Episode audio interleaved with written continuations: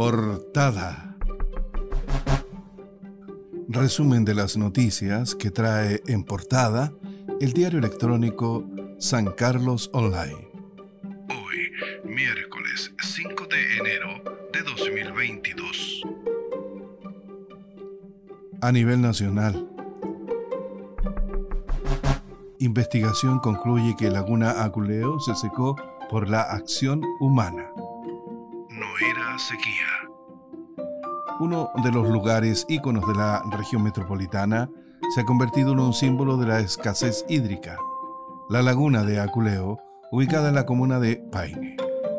La investigación concluyó que la falta de lluvias no es responsable de la sequía del cuerpo hídrico, sino la extracción de agua. Además, determinó que la situación es irreversible. Ahora revisamos noticias del ámbito local. Municipio se refiere a término de atención médica extendida. La falta de información oportuna nuevamente le pasó la cuenta al municipio local, luego que en las redes sociales aparecieran personas reclamando por la suspensión de la extensión de urgencia que se había creado en el CEFAN Valdechi. Se buscará reactivar este convenio, se dijo desde el municipio, con la atención médica extendida, que es un convenio con el Servicio de Salud Ñoble. Por otro lado, nada se informó sobre el término de contratos laborales que supone el término de ese convenio.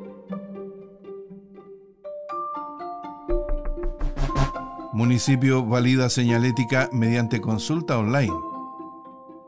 Un total de 835 respuestas fueron emitidas de forma online para la validación de la señalética de bienvenida en el Parque Quirel, asegura el municipio de San Carlos en su sitio web.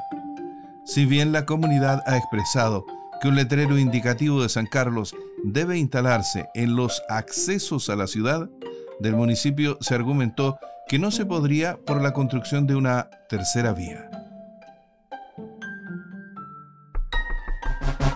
Dos personas resultan lesionadas tras ser atacadas por enfermo mental. Una preocupante y dramática situación se registró por largo rato en el centro de esta ciudad.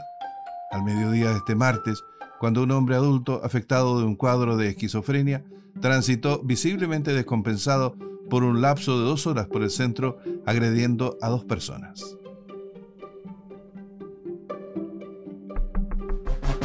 Licitan diseño para renormalización del Liceo Bicentenario en San Nicolás.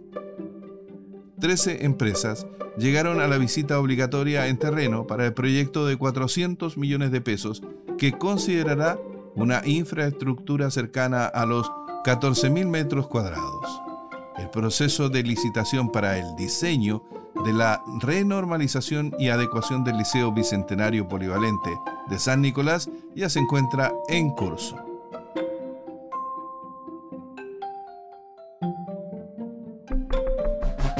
Confirman delegados municipales para Quinchamalí y sector oriente de Chillán.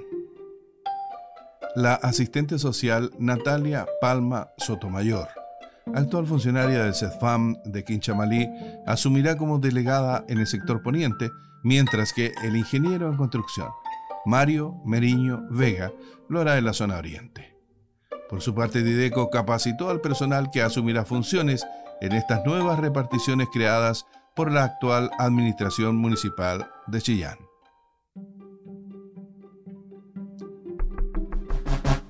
Desvinculan a carabinero que realizó abusiva detención de adolescente en Chillán. Carabineros de la región de Ñuble informó este martes la desvinculación de un uniformado acusado de haber realizado una abusiva y violenta detención de una adolescente de 15 años en la Plaza de Armas de Chillán. Portada llega a su fin este resumen de las noticias que trae en portada el diario electrónico San Carlos Online. Hoy miércoles 5 de enero de 2022.